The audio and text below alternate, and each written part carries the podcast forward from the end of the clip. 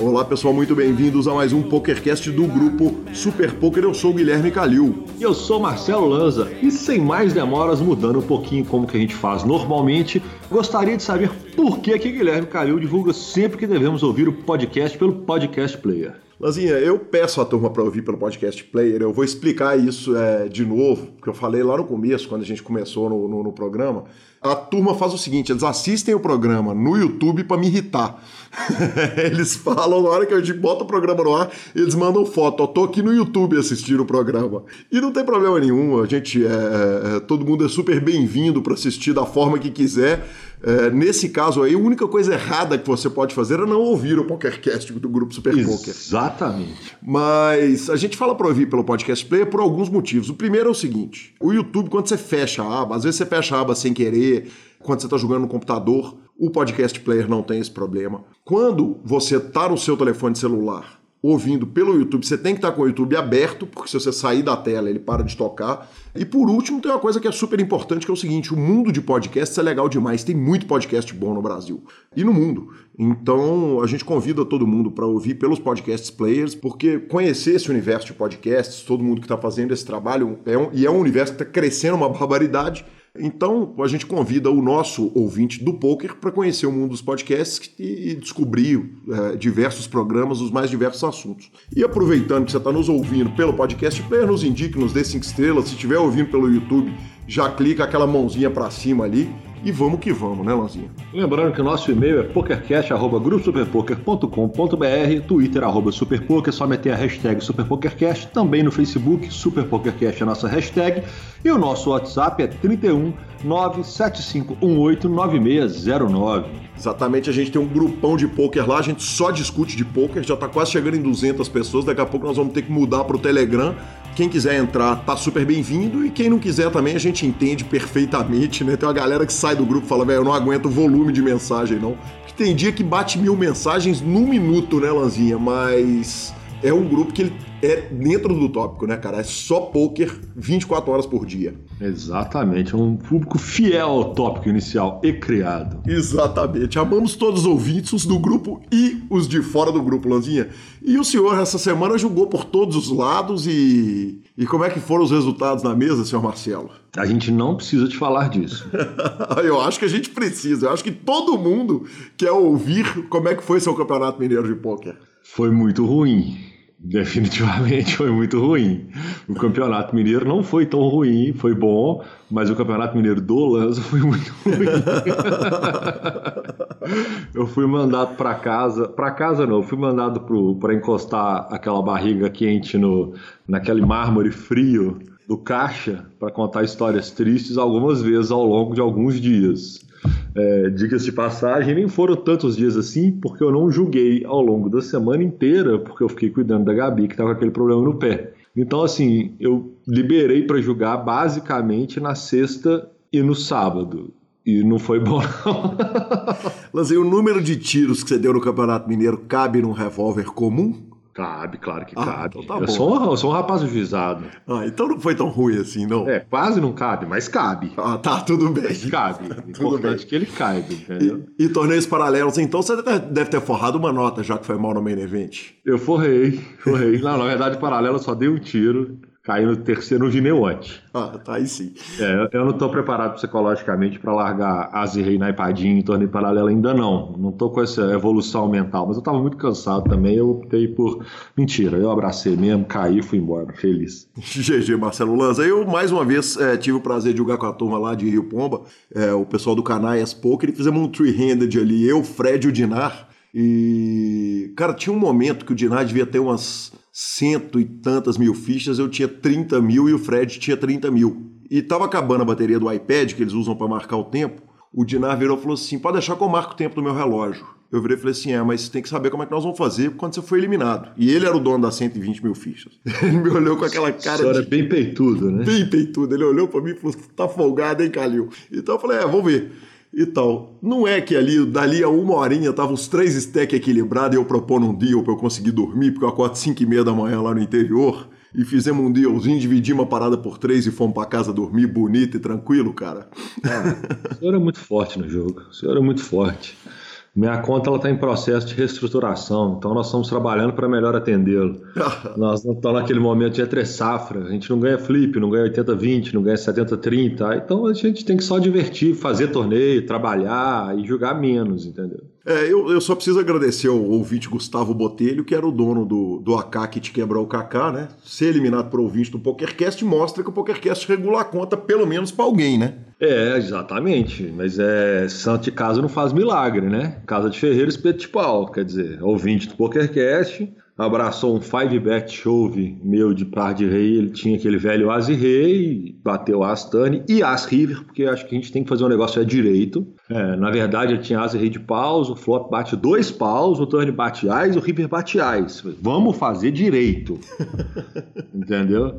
Mas aí depois ainda peguei um vala-vala, perdi pra dama-dama, dei outro, passei pro dia dois e quando eu tava bem, falei, agora vamos.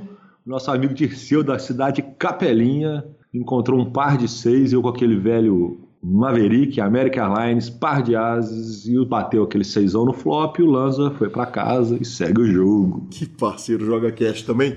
E pelo, pelo jeito não mais. Pelo jeito não mais. O negócio é o seguinte, Gui, esse tal de Holden, esse tal de all-in, isso não serve para mim. Não é minha praia o tal de all-in. Eu gosto do negócio de pote. É, você falou isso no dia mesmo, você estava queimadíssimo e você falou isso no dia. Mas, Lanzinha, agora, cara, já, já, já, já atravessando para a nossa sessão de notícias, agora é o seguinte: se pelo menos você escolher que você não vai jogar a mão, pelo menos você pode voltar atrás. Tá, o arrependimento está de volta no poker, né? Rapaz, chega de mimimi. Exatamente. Vamos, peraí, vamos, vamos, vamos, vamos, então oficializar primeiro. Estamos passando para a nossa sessão de notícias. E notícia número um, Marcelo Lanza Maia. Estamos passando oficialmente para a nossa sessão de notícias e uma notícia diferente. Chega de mimimi. Chega daquela turma que olha as cartas, folda, bate o flop e fala: Putz, acertei o bordo. Rapaz, tem uns parceiros nossos aqui que vão gostar muito desse jogo, eles têm sempre o Second Nuts e eles sempre foldaram ele pré-flop, entendeu? Então, para acabar com esse problema, o Poker Stars lançou o incrível OneFold. Para quem não conhece ainda, o OneFold é um, uma modalidade nova dentro do poker que está disponível agora já nas mesas do Poker Stars. Que ele atende o, tanto o recreativo, que tem aquele sonho seguinte: sabe aquela mão que o senhor foldou? Pois é, depois que bater o bordo, o senhor pode pagar e voltar a concorrer ao bordo. É claro que tem um custo para fazer, para você poder voltar para o bordo, tem um pote ali que é paralelo para isso. Mas assim, é, é, diversão garantida, né? É o famoso. O senhor vê o flop foldando ou não, e se foldar e acertar, ainda pode voltar. Não pode ser ruim, né? Então não pode ser ruim, né, professor? E, e a turminha que anda julgando lá, você tá louco, hein? Eu, eu dei uma jogadinha pra, ver o jogo em funcionamento, tá louco, a parcerada que tá ali é, é feito para atender o jogador recreativo e vai direto né, no jogador recreativo. A gente vê que quem tá lá realmente são os mais recreativos. Que parcerada, né? Que parcerada. A turma não está preparada para poder. É, é, turma, os profissionais não estão preparados para poder jogar esse jogo, não. Eles acham que eles estão sempre querendo fazer os caras largarem e continuarem. Imagina um jogo que os caras podem voltar. Eles vão assassinar eles. Não tem escape, não, mano. Lanzinha, é, a repercussão na, em, em, fóruns, em mídia, ela foi muito bacana. Eu acompanhei lá pelo Poker News, pelos outros é, é, sites de notícias, inclusive aqui no Grupo Super Poker, foi feita uma matéria a respeito. E, e a gente vê que o jogo, é, é, é, que, a, que a variante é interessante, quando o Joe Ingram, que vive naquela luta eterna contra o PokerStars e contra a Maia, lança um vídeo que ele consegue falar pouco mal do jogo. Entendeu? Você tá vendo? Isso é. é uma evolução. Exatamente. Ele elogiou o jogo falou o seguinte: é, é uma coisa que ele colocou, tanto no Twitter quanto no vídeo que ele colocou, foi o seguinte: que pro jogo virar, para ele funcionar, o PokerStars vai ter que botar muita verba de marketing no jogo porque realmente ele tem que anunciar para o jogador recreativo que agora existe a modalidade e tal. Mas ele falou, falou, olha, é, é, é, o jogo é interessante, é uma das modalidades mais legais que foram lançadas, e olha que foi lançada a modalidade demais nos últimos anos. dá aquela reclamada do reiki, né, evidentemente, porque ele não, ele não, não fala do PokerStars sem reclamar do reiki, mas, mas tanto ele quanto a mídia especializada, um monte de gente no, no fórum 2 Plus 2, as pessoas, sempre que um jogo é lançado, é, os caras vão lá e destrincham o jogo inteiro e tal, e, e, tiveram elogios interessantes, assim. Teve um elogio, por exemplo, no 2 Plus 2 de um cara que falou, olha, eu não gosto dessas variantes todas, esse aí, especialmente, eu achei bem legal, então é isso, sucesso aí pro jogo, pro Unfold. Cara, o conceito, o conceito geral é o seguinte, é... Existia um poker fechado, Five Card Draw. Inventaram um tal de Texas Hold'em que abriam o bordo, Turn River, River, Hey River, e batia aquele negócio, aquele trem pegou. Depois inventaram o mesmo jogo Texas Hold'em, colocaram quatro cartas na mão dos coleguinhas, falaram que você é obrigado a usar duas, chamaram de Omaha ou Omaha. E aí inventaram o stud, inventaram não sei o quê. Cara, todos os dias inventam-se jogos novos. Existem jogos bons, existem jogos ruins. Existem pessoas que gostam de um e pessoas que gostam de outro. Eu acho que esse jogo tem uma diversão alta. O divertimento dele é muito legal. Então eu acho que ele tem muita chance de vingar. E eu acho que é bom renovar um pouquinho, ter coisas novas, é sempre bacana. É, e, e, trazer o jogador recreativo de volta para o jogo é muito importante, né, Lanza? É, a gente vive num momento que é o seguinte: o, o, jogador, especialmente no online, quer dizer, o field de live tal, continua um sonho, vai ser sempre um sonho. O Pitão falou disso, o Vini Marques falou disso, todo mundo falou disso. Mas o poker online está precisando amaciar o field e o único jeito de amaciar o field é trazer no recreativo para ele jogar, né, cara? Mas de qualquer forma, é, é, o que tem que ser feito. Porque quem sustenta a, a pirâmide inteira vai ser o jogador recreativo, que ele está indo lá para poder divertir, jogar, brincar, perder, ganhar, ganha hoje, perde amanhã, e é isso. O profissional que vive disso tem que ganhar para pagar suas contas. O recreativo não. Ele ganha, ganha dinheiro em outro lugar. Ali ele vai para realmente divertir.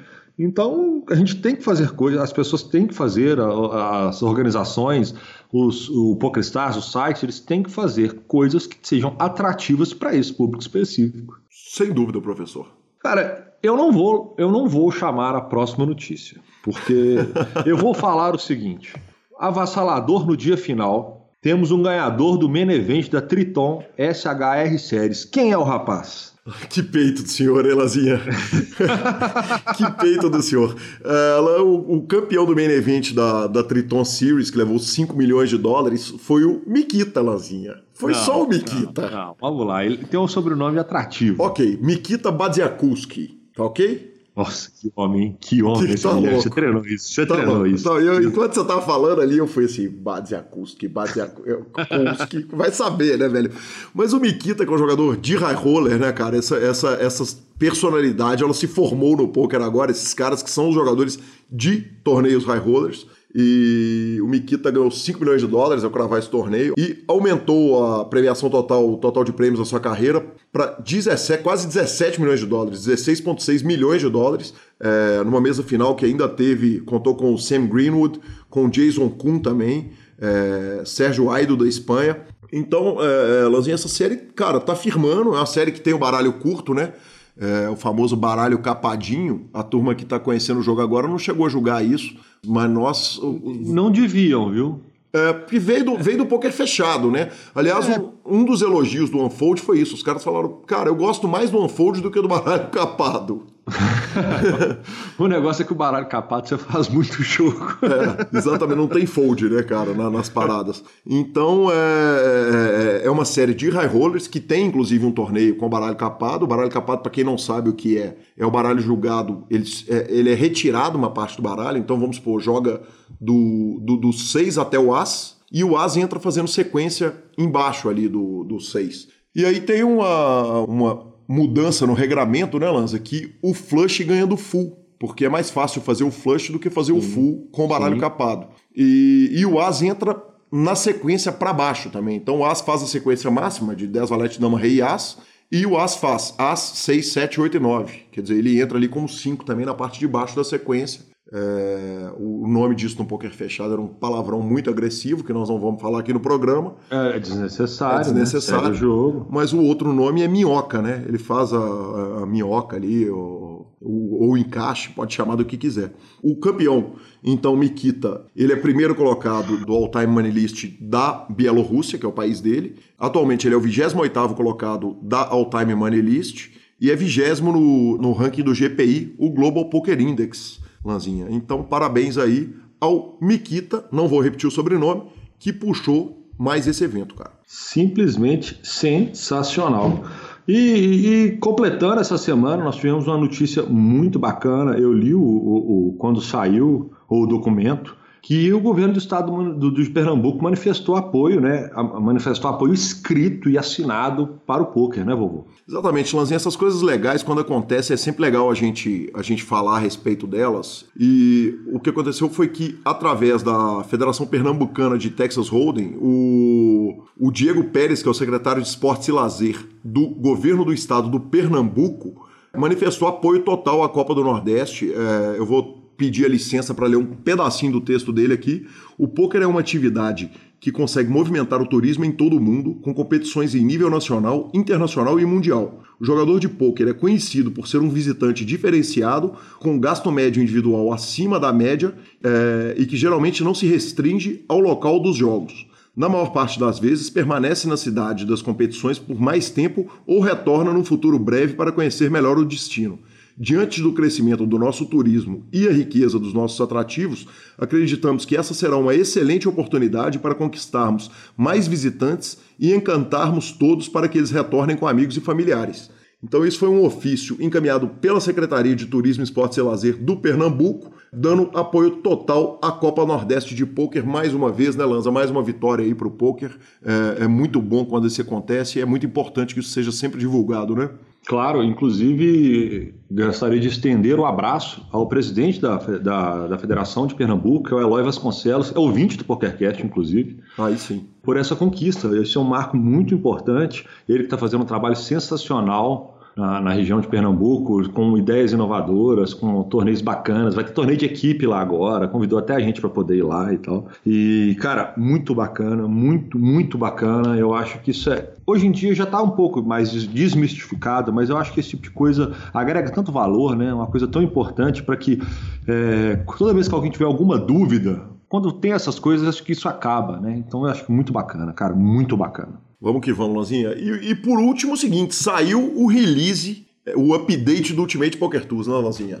Saiu, saiu o último update dele, senhor. E temos várias novidades. Várias novidades, cara. É, o, a turma lá, Tonico, Fábio, o pessoal lá do, do Ultimate Poker Tools, é, nos deu a notícia que é o seguinte: que eles fizeram, deram um upgrade gigante no programa, então resolveram a questão do esqueci minha senha é, avaliação do sistema, incluir uma avaliação do sistema depois de 10 dias de uso, novo bankroll, nova página de bankroll deles, relatório de divergência de valores através do audit control do PokerStars, melhoraram o lançamento de torneios, com mais fácil de lançar os torneios, e para os módulos de time, atenção pessoal que é de time aí, que dá para controlar seu time inteiro pelo UPT, tem um novo display de informações é, nos detalhes do player, tem um relatório de divergência de valores e torneios através do Audit Control também para o módulo de Teams e o relatório de cash out do módulo de Teams. É, as publicações todas entraram no ar na sexta-feira passada, Lanzinha, e eu vi e a cara tá linda, cara. Continua. Essa semana eu tive a felicidade de dar uma lançada positiva lá do, do torneio dos meninos do Canaias, mas também chegou no final de semana, eu dei uma sentadinha de cash lá no clube e, e já dei uma aquela negativada de volta, né, Lanzinha? É, eu, eu acho que eu não vou optar por falar sobre esse assunto, não. Eu, eu, tô, eu tô no momento de reclusão, tá dando para perceber, né? O senhor tava ali, feliz, sorridente, tomando uma de boas, né? Fez o que não devia ter feito. Né? Exatamente, né, cara? Vai julgar quando não devia. E chegar na balada e jogar nunca é uma boa ideia. E, professor, tivemos um ouvinte que entrou lá, comprou o plano premium do Ultimate Poker Tools, que foi o João Guiloff. É, ele entrou lá, comprou, avisou para os caras que ouviu por causa do PokerCast, mas se você quiser entrar lá para conhecer, tem 10 dias grátis para testar, né, Lanzinha? Tem 30 dias, não? Perdão, tem. 30 Nossa, dias. Exatamente, que é 30 isso. 30 dias grátis para o senhor testar, mexer, colocar, acostumar com a ferramenta, mexer para um lado, fuçar. Porque eu falo o seguinte: quanto mais você mexe, mais familiarizado você fica, mais fácil fica para você poder fazer e mexer nisso no dia a dia, que isso faz parte. Essa ferramenta é tão bacana que você vai incluir ela no seu dia a dia do seu poker. Então, assim, você saiu das suas sessões, você voltou do seu live, você está acostumado a chegar lá, clicar e fazer os lançamentos e acompanhar o seu desempenho. Exatamente. É, é, e, e, isso deixa a gente com sangue no olho, né, Lanzinha, para deixar positivo. Eu tô lá com aquele gráfico negativo, tá quase zerando, velho. Eu fico louco para zerar ele para positivo incentivar ele. E, então, vá lá, conheça o Ultimate Poker Tools, avisa os caras que você ouviu no PokerCast, siga eles no Instagram, Ultimate Poker Tools, e vamos para a nossa entrevista Marcelo Lanza Maia, Pitão FMG. Confira o baladeiro, né? Confia no baladeiro, senhor. NTC, como ele mesmo fala, Hashtag NTC, confia no baladeiro. Aí sim, a entrevista do Pitão falou muito de pôquer, mas falou muito também da vida em Balneário Camboriú. A segunda parte dela tá engraçadíssima. Hoje a gente começa com a primeira parte e vamos que vamos. Olá, eu sou Gabriela Belisário, primeira campeã do BSOP, e estou aqui para convidar você para conhecer a nova ferramenta de informações e estatísticas para os jogadores de poker, o Ultimate Poker Tools. Você ainda usa Excel para ver seu desempenho? Pare com isso.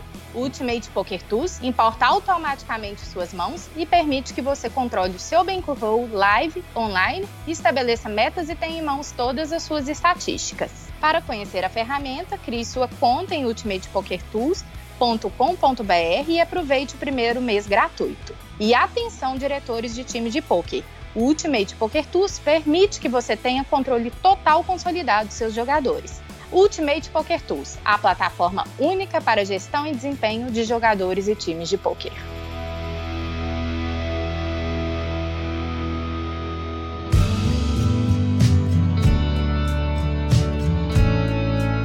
Olá pessoal, muito bem-vindos ao PokerCast. É com muita satisfação que eu recebo um amigo querido que o poker me deu, meu amigo Pitão. Pitão, muito bem-vindo ao PokerCast. Obrigado, né? É um sonho que tô realizando. Já ouvi vocês demais desde, sei lá, quando que era antes do programa? 2008. 2008. Era, ficava mandando mensagem. é um sonho, obrigado. Cara, o sonho é nosso da gente estar tá realizando essa entrevista aqui fantástica com você. E, e, Pitão, vou começar com a pergunta tradicional do, do PokerCast. Quem que é Pitão antes do poker, antes de descobrir esse jogo maravilhoso? Aliás, vamos fazer uma, vamos fazer uma exceção aqui para os ouvintes. É, essa é uma rara exceção que eu tô tendo a chance de gravar uma entrevista com o Pitão na cidade que não é minha nem sua, né? Nós estamos aqui em São Paulo, no BSOP, no torneio de equipes, e abrindo uma exceção total que estamos gravando, tomando uma Budweiser aqui, né? Um dia, né? Um dia pode. Acabamos o torneio agora lá, dando uma descansada nada. Uma cervejinha de leve pode, né? Muito justo, que satisfação. Pitão, é... vamos começar com a pergunta tradicional do PokerCast. Antes do poker, quem que era o Pitão, cara? Bom, é... antes do poker, o Pitão era um cara que, tipo, tentou ser jogador de futebol, né? Minha família várias pessoas tentaram. Meu pai era, né? Você era até fã do meu pai? meu pai era. Tentei jogar até uns 17 anos. É, depois disso, eu fiz duas faculdades, não formei nenhuma. É, e conheci o poker na faculdade. Tipo, era isso que eu fazia na vida. Foi isso. Eu cheguei, conheci o poker. E, velho, eu não consigo me lembrar muito bem de antes de eu conhecer o poker. É uma parada impressionante, velho. Tem 10 anos já. E, velho, eu não lembro da época que eu jogava bola, eu não lembro da época da facu. É uma parada, não sei explicar, velho. Você resetou? Você acha que tem alguma questão psicanalítica aí? É uma parada, é uma parada bizarra, velho. Tipo assim, eu acho que eu nunca gostei de fazer nada antes do poker, então foi uma parada. Só futebol, né? Como eu não consegui ser, então. Sério, eu me pego pensando nisso várias vezes. É uma parada meio filosófica, né? Não tomo bêbado ainda, gente. Tamo não, não, não tomei nenhum gole, é, Estamos na primeira cerveja. Mas é uma parada que, tipo, eu não me lembro bem antes de conhecer o poker, como eu era, qual eram meus pensamentos. Eu era esse, esse cara que chegou na faculdade, conheceu o poker e aí aprendeu a viver. Então vamos começar falando do futebol, cara. É, você jogou no América, o terceiro maior clube de Belo Horizonte, e talvez o maior formador de jogadores é. do, de, de, de, Belo Horizonte, um, um, um, clube que se bambeia ali entre primeira e segunda divisão na formação de jogadores. É um time que formou Fred, Euler, Éder Aleixo, Gilberto Silva, quer dizer, grandes nomes do futebol brasileiro. Entrar para a categoria de base do América não é brincadeira e você é filho do Paulinho, lenda do Atlético, que em 82 ou 83 fez o gol? Não, foi 85, eu acho. 85. 85 é do é. Hexa. Exatamente, 85 eu tinha 9 anos de idade, eu estava no Mineirão, é até interessante, já te contei essa história várias já, vezes, já, interessante já. contar para o ouvinte. Eu estava no Mineirão com o doutor Evandro de Pado Abreu, é, que foi advogado, é advogado ainda do, é, é, do Atlético, tem relações com o Atlético ainda. E. E o doutor Evandro quase arrancou meu cabelo naquele gol no segundo tempo de prorrogação da final do Campeonato Mineiro contra o Cruzeiro, em que o Atlético é campeão contra o Cruzeiro com o gol do Paulinho, no, talvez no que tenha sido o maior momento, quando o estadual era um dos dois títulos que o clube disputava. Ele disputava o Campeonato Brasileiro e o estadual. Você filho de um jogador de futebol que foi jogador de futebol. Apesar de não lembrar bem da época, conta pra gente um pouquinho, primeiro, de como que seu pai enxergava, como que você se enxergava como jogador. É, é então, eu cresci nisso, né? Eu achava que ia ser jogador de futebol. Meu pai também achava. É, algumas vezes não, porque paralelamente eu era muito bom na escola também. Então, tipo, minha mãe tinha a vontade de eu ser, sei lá, um engenheiro, de eu estudar. Então eu conseguia conciliar os dois, mas eu e meu pai a gente sempre achou que eu ia ser jogador. Ele me ajudou muito na carreira, com certeza, não tem nem o que falar dele. Ele me pôs. É... Ele não me pôs no América. Muita gente vai achar, ah, sendo filho de jogador é muito fácil, foi peixado. Mas ele me pôs nos times que eu pude ir pro América, ele me pôs no Olímpico, que eu fui jogar futebol de salão. Ele me pôs no Venda Nova, e ele fez um timaço no Venda Nova. Ele conheceu um tanto de gente assim, e tipo, pai de jogadores. Fez um time no Venda Nova, ele montou, ele era o técnico, e a gente foi vice-campeão mineiro. Tirou o América na semi. Aí foi que o América contratou todos o time do Venda Nova. O que mais você perguntou? Tinha mais uma parte da pergunta. Cara, é, vocês achavam que, que, é, é, dava, daria para ter virado jogador de futebol? Eu Quer dizer, que, que, quando que acaba a história com o futebol? É uma pergunta que eu fiz até pro Padilha também. É curioso como é que, que, as histórias coincidem, né? É, com 15 anos eu tive minha primeira lesão, que foi um pouco mais grave assim. Eu nunca, tipo assim, fui de ficar muito tempo sem jogar. Mas eu tive a primeira lesão, meu joelho, todo mundo sabe, os meninos sabem até hoje, é bichado. Meu joelho é muito ruim. E com 15 anos foi o primeiro baque que eu tive, que eu tive que ficar um tempo sem jogar, é, não jogava nem na escola, não, não treinava. E tava perdendo vaga no América, né? É, com 15 anos, tipo, vinha gente do Brasil inteiro para integrar, integrar, integrar o time. Eu achei que eu ia perder a vaga ali. Consegui voltar com 16, 17 anos. Aí no finalzinho, não, era final de 16, eu tive outra lesão Aí ali eu sabia que estava meio acabado, eu já estava pegando banco na América, meu corpo não aguentava. É, eu sempre fui bichado desde, desde pequeno, eu acho. Meu corpo não aguentava. Teste físico, a gente tinha que fazer oito, acho que era oito quilômetros toda segunda-feira. Eu aguentava fazer só seis, o técnico sabia disso. E eu fazia exame e tal, era sempre o joelho, porque eu, eu não aguentava, meu corpo não aguentava. E aí eu sabia que, que minha carreira estava meio acabada. Você chegou a enfrentar a cirurgia? Sim, operei duas vezes. E as duas cirurgias, evidentemente, imagino que há 15 anos atrás não é igual hoje, que você pega um é. caso grave feito ao Luan e os caras recuperam. Há 15 anos atrás, um jogador júnior, quer dizer, não, não, era, outro mundo, né? Foi isso que, que ia acabar, porque, tipo, ficava 6, 7 meses só pra voltar sem muleta. A medicina era, era outra coisa. Hoje eu vejo o cara que teve a mesma lesão que a minha, sei lá, 6, 7 meses tá voltando a jogar. Eu era 6, 7 meses para voltar a andar sem muleta, uhum. pra depois de um ano voltar a jogar. Pitão, agora, é, é, uma visão crítica que, evidentemente, seu pai teve a chance de falar com você é, é, com relação a talento cru para futebol. Dava para dava virar, dava virar jogador de primeira linha? Essa pergunta, essa pergunta aí, então, é meio foda. Eu sou um cara que tem um, um pouco de ego, um pouco forte, assim. É, quando eu sou bom nas paradas, eu me considero, eu acho. E, velho, eu não, não vou fugir da pergunta. Eu acho que eu jogaria muito bem. É, mas não tem é foda falar, sabe? Quantos jogadores jogaram tão bem na base e viraram e foram no profissional e não conseguiu virar nada? Tem um, um milhão de exemplos, então poderia ser um desses casos. Uhum. Mas que na base eu arrebentava, arrebentava. Mas não sei se, se eu viraria um, um. Eu acho que sim, tipo, convicção, mas. Não, não convicção, tem tipo um pensamento interno assim que talvez poderia, mas eu não, não tenho a convicção, não tenho 100% de certeza. Não dá pra saber. É, seu pai foi um jogador que foi associa é, é, é, é, associado ao rock and roll durante a vida inteira e, e, e, e no, no, no, término da, da, no fim da vida do seu pai eu presenciei você mandando ele ouvindo o Gustavo Lima você fazendo essa crueldade com ele. Conta pra gente um pouquinho da sua relação com o Paulinho, o ídolo do Galo, com você já virando um ídolo do pôquer, né? No, no fim da vida dele. Ele faleceu Foi 2015. 2015, 2015. há três anos atrás. Sim. É, ele sempre amou rock, sempre. É, eu não sabia que ele gostava do Gustavo Lima, até um vídeo que eu, que eu gravei, né?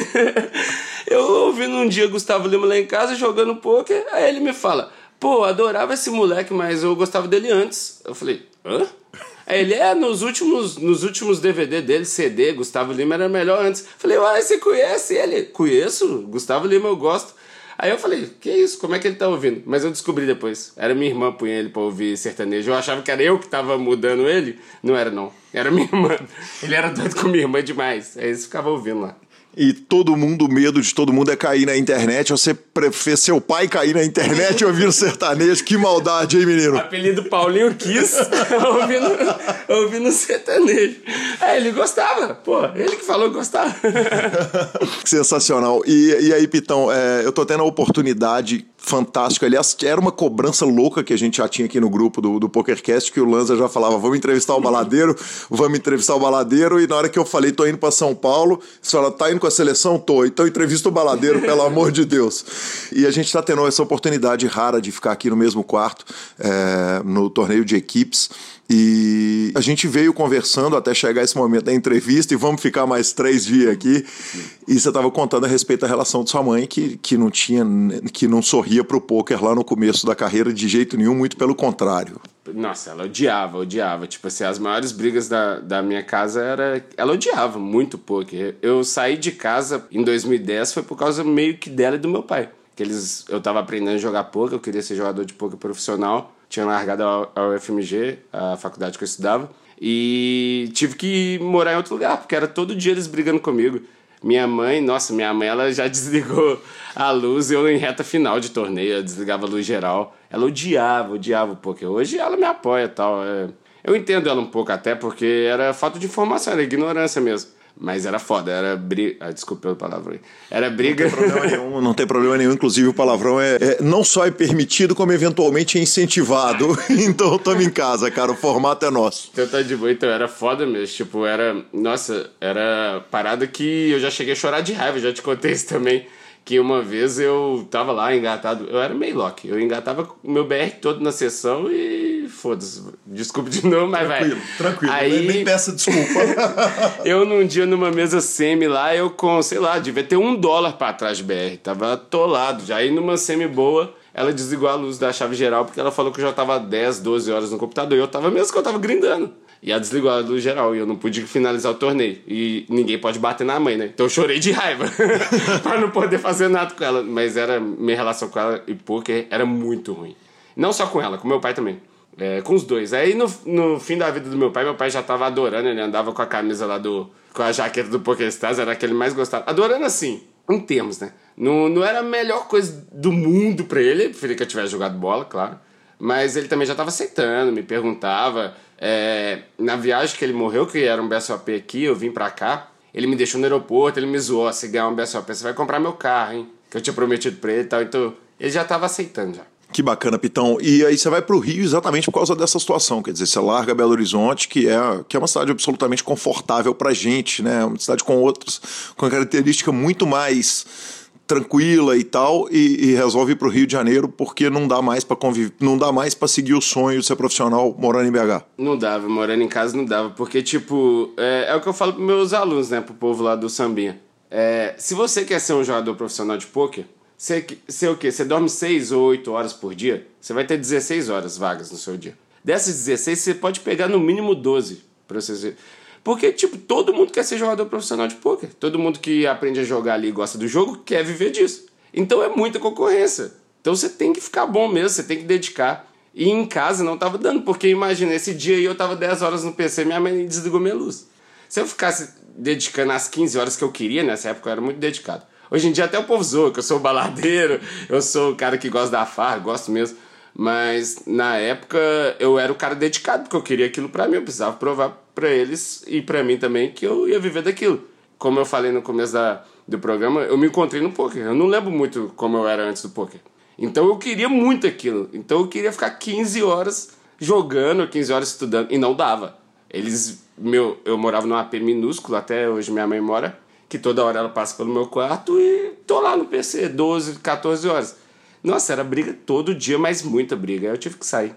Não, não dava.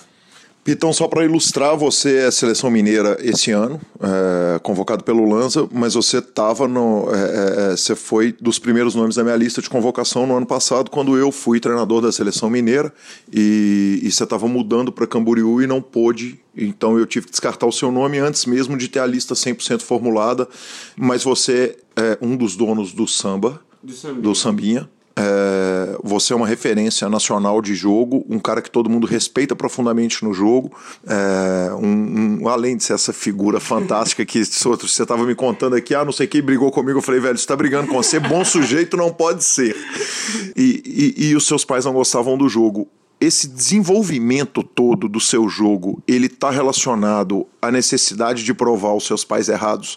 É, quer dizer, a, a, antipatia dos seus pais pelo jogo te torna um jogador melhor, te faz ter virado pitão? Quanto que você dá, quanto você dá de peso em você ter virado pitão para seus pais? Ah, acho que no começo, ali 2010, 2011, era 100% do peso. Tipo, todo torneio que eu chegava, eu não queria, tipo, ah, vou chegar num torneio para esfregar na cara deles. Não, eu chegava porque eu queria viver daquilo, mas por que eu queria viver daquilo?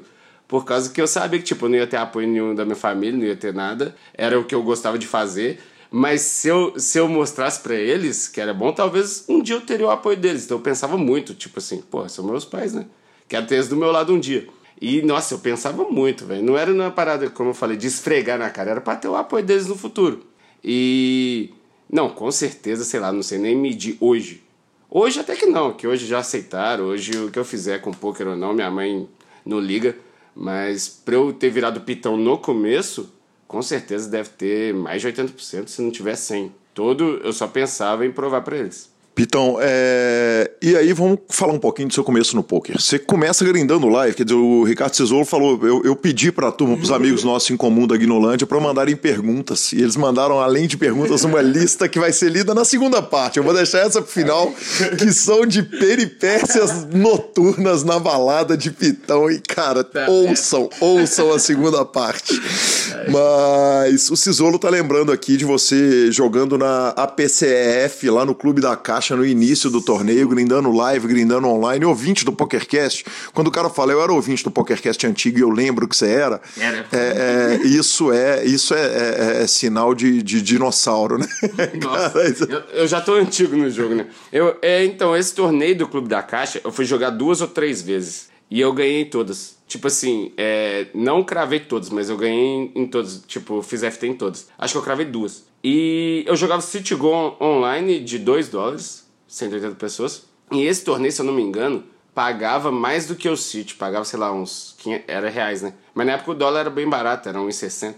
Então esse torneio pagava como se fosse uns 300 dólares. Pagava dois Cities que eu cravasse. E acabava em um dia. Então eu tirava uma vez por semana para tentar jogar ou esse ou outros que eu jogava em BH também. Então eu grindava 80% do tempo online e 20, um dia na semana eu tentava jogar um desses que pagava 500 reais. Na época ninguém ganhava 500 reais em poker, então era um torneio bom de se jogar. E foi, lá eu conheci o Cisolo. Acho que ele era o diretor do torneio, se eu não me engano. Ele, ele fez o torneio. Uhum. E, eu, e eu fui bicampeão do torneio. Tipo, eu ganhei uma vez, aí depois eu fiz outro FT e caí lá e ganhei de novo. E joguei três vezes. Era um torneio lindo, eu acho.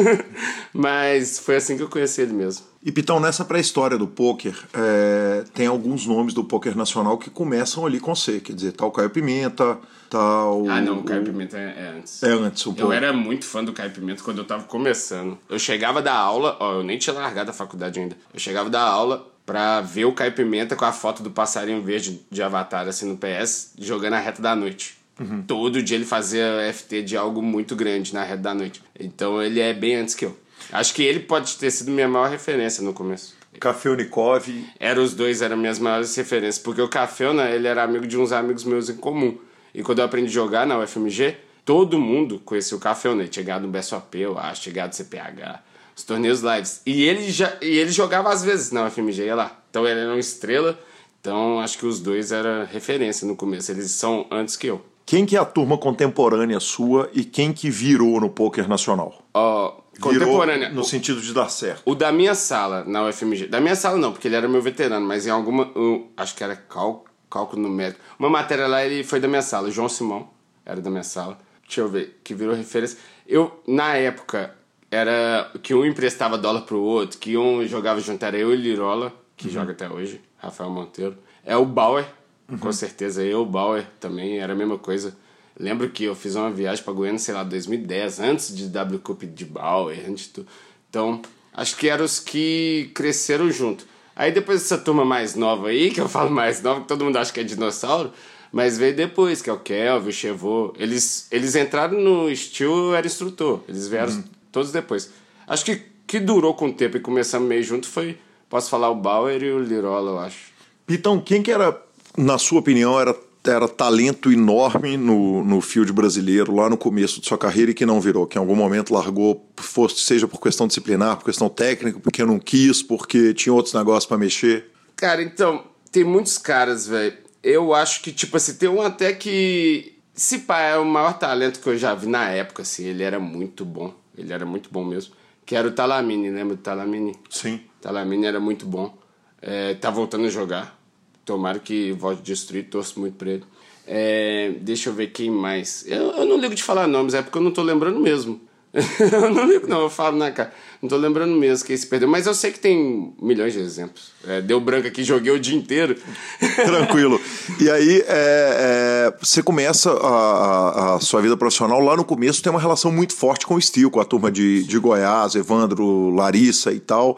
É, você tem viagens é, Américas para lá, que você fica um tempão. Conta pra gente a respeito de como é que eram essas viagens, como é que era esse início lá e essa relação com o povo de Goiás, que o, o Pitão é seguinte, se não viesse pela seleção mineira, poderia ter vindo pela seleção goiana, né, cara? Não, então, o Bauer, a gente até é, ficou distanciado durante o tempo porque eu briguei com ele e eu fui burro. Foi, eu tava totalmente errado na, na, na parada.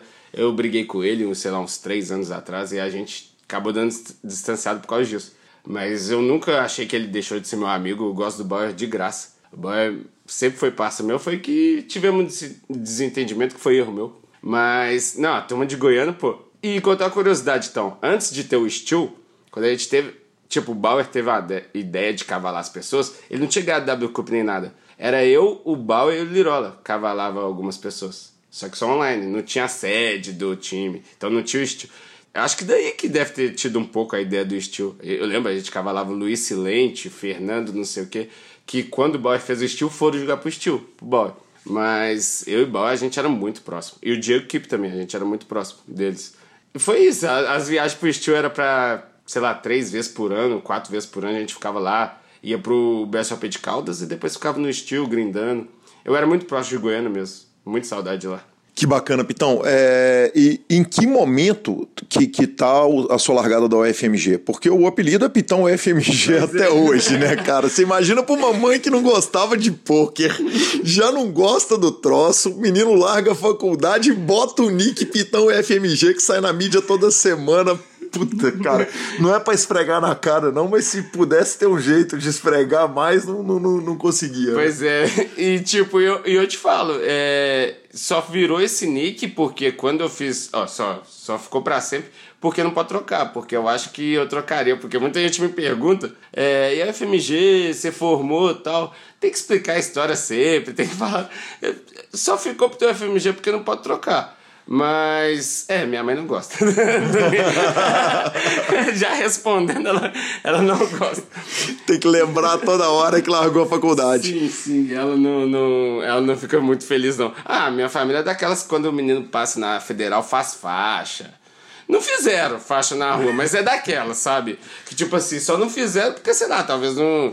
não não sei te explicar porque não fizer, porque a cara deles, velho. Eu chegar em casa e tá lá a faixa, meu filho passou no FMG, que eles contavam para todo mundo. E quando eu larguei foi duro mesmo. Então ela não gosta desse nick, tenho certeza. Você tava em qual momento da faculdade quando você largou? Tava no quinto período. E eu tinha largado uma no quinto período já, e ela sempre falava comigo, não vai largar outra. e eu larguei outra no mesmo período. Qual que foi a primeira faculdade já que você largou? eletrônica. Não, o FMG também? Não, na PUC. Eu fiz, é porque a primeira vez que eu fiz, eu queria fazer eletrônica de telecomunicações. Eu tinha lido sobre o curso, eu tinha estudado sobre o curso. Eu cismei que era aquilo que eu queria para mim. E não tinha nas federais. Não é tirando onda, ah, se tivesse eu passava. Não, não é isso. É porque eu quis fazer essa mesmo. Aí eu fui fazer na PUC. Aí, só que tava muito caro a faculdade. Foi que deu-me depois a FMG. Tava muito caro, meu pai não tava aguentando pagar. Porque meu pai, já falamos, é ex-jogador de futebol, na época que futebol não ganhava dinheiro. Então tava duro para minha família pagar, falaram, é, vamos tentar um, sei lá, um FIES, alguma coisa para você. Aí eu falei, não, eu passo no FMG então, vou fazer outro curso, não tô gostando desse aqui mesmo. E fui, dei sorte, passei no FMG, fui fazer engenharia civil, só que eu larguei também no mesmo período que eu tava outro. Que é exatamente no meio da faculdade. Exatamente. As duas eu fiz dois anos e meio. Ela não argumentou que você devia terminar, nem que fosse para quando fosse preso, ficar na cela especial, todo, não? Todo mundo fala isso. Né? Todo mundo, nossa, você fez du duas de dois anos e meio, por que, que não pegou um diploma? Ah, velho. É, é que nem entrevista uma que eu vi do decano, e na época o que me fez largar foi uma entrevista que eu vi do decano. É até engraçado falar isso. Que ele, que ele largou no nono período, eu acho, de direito, um negócio assim. Ou não lembro, administração. Que ele falou que os seis meses que ele no poker era muito mais importante do que ele pegar um diploma. Porque era na época que ele estava respirando o jogo, que ele amava o jogo, que ele sabia que era aquilo que ele ia fazer para a vida inteira. É meio que meu caso, eu não ia ficar lá arrastando dois anos se eu que eu sabia que, que não queria. Que é o caso diferente do Lirola. O Lirola já quis formar. Uhum. O Lirola ficou um pouco distante do jogo porque ele quis formar, agora que ele voltou a jogar. Eu não quis perder esse tempo, entendeu? Eu, ah, eu não gostava da área mesmo, sei lá, chutei o balde. Pitão, eu faço mídia de pôquer é, há quase 10 anos agora, e há 10 anos agora, e eu ouvi 50 vezes por não, 20 vezes por ano em média, porque teve tempo que eu fiquei afastado Calil, você acha que eu devo largar a faculdade para estudar? Para mim é muito fácil. Eu que formei, eu que não jogo, eu virar e falar: não, não acho que você deve fazer isso, acho que você tem que continuar, termina a faculdade, deixe altos para escapar se, se, se, se, a parada não der certo. Mas você largou a faculdade, você conta essa história e você ouve essa pergunta 100 vezes mais do que eu, porque além de tudo, você ainda é instrutor de sambinha, nós vamos falar disso daqui a pouco. Como que um cara que largou e deu certo na vida responde pro menino que, que, que faz essa pergunta, cara? Não larga. Respondo assim. Não, sério, é... eu fiz loucura na época. Eu fui morar no Rio, eu ganhava em média, é... se pegar meu Sharkscope da época ali, porque eu jogava só City mesmo, dá pra olhar no Sharkscope, uns 200 dólares por mês. Na época o dólar era 1,60. E eu sabia que era aquilo que eu queria fazer pra vida. Só que eu fiz uma loucura muito grande, porque eu poderia ter pegado e deixado um plano B um pouquinho. Só que não, eu, é meu jeito, assim, pessoal. Eu, quando eu entro na, na parada, eu entro de cabeça e, e eu fiz, mas eu sei que eu fiz loucura. Então, para os meninos que vão pro sambinha, um ou outro trabalham ainda, faz faculdade, a gente não pega jogadores profissionais só porque não é todo mundo que já é profissional. A gente pega jogador que joga barato, pega que joga, pega de todos os limites. Então, os que jogam barato, normalmente a gente fala, Cara, você nem sabe se você vai se tornar um, jogador bom, se você vai conseguir ser profissional. Não larga tudo pra fazer isso. Senão você vai jogando a pressão tão grande que você não consegue fazer nada. Você não consegue jogar poker bem com a pressão grande. E eu, e eu vivi isso na pele, eu sei que é difícil mesmo. Então a gente, eu pelo menos, todos os caras do Sambei que vêm falam, nossa, vou largar tudo. E eu vejo que um cara, que é um cara que não é lucrativo no game ainda, não tipo consolidado, eu falo para não largar, eu indico isso. E tem caso que você vira pro menino e fala: Eu acho que você deve largar assim, abraça isso aí que vai dar? Sim, vários, vários, vários. É, tipo, tem casos que eu falo: Velho, você só tá perdendo seu tempo, você é muito bom. Beleza, você tá tentando fazer os dois ao mesmo tempo, mas uma hora você vai ser jogador de pôquer. Então, vamos falar um pouquinho de sambinha, cara, porque daqui a pouco nós vamos ter que chegar na vida de balada. e no Pitão Exemplo, nós vamos chegar em Balneário Camboriú, que nós nem começamos, quer dizer, a entrevista tá, tá no começo, tá engatinhando ainda. Mas, é, e eu nem comecei a beber, não tomei nenhum gole de cerveja, a minha tá fechada em kit aqui.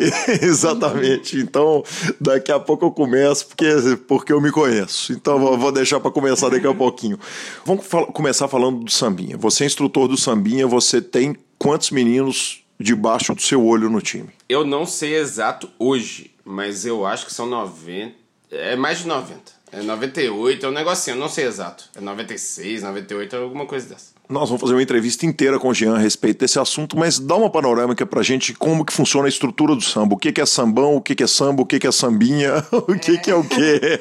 tipo, é como se fosse dois times, não, não são distintos, porque alguns coaches, é, eles podem ver no time de cima, tem uma race mensal, quem é os melhores do time no mês, podem ver coach no sambão, mas a gente já fala assim, time de cima, porque o de cima são jogadores que jogam mais caro, mais consolidados. É, eu não sei se tem alguém do sambão, do samba, que não seja 100% profissional, ou seja, todos vivem do jogo. Então, o samba é uma parada mais profissional. O samba a gente pega muito jogador ainda que quer vir a tornar ser um, um top player, quer vir a tornar ser um profissional. Então, a diferença se dá nisso.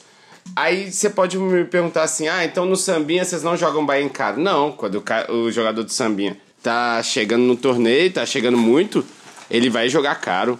Tipo, Tem jogadores do Sambinha que, uma época ou outra, jogaram mais caro que eu, pra você ter ideia.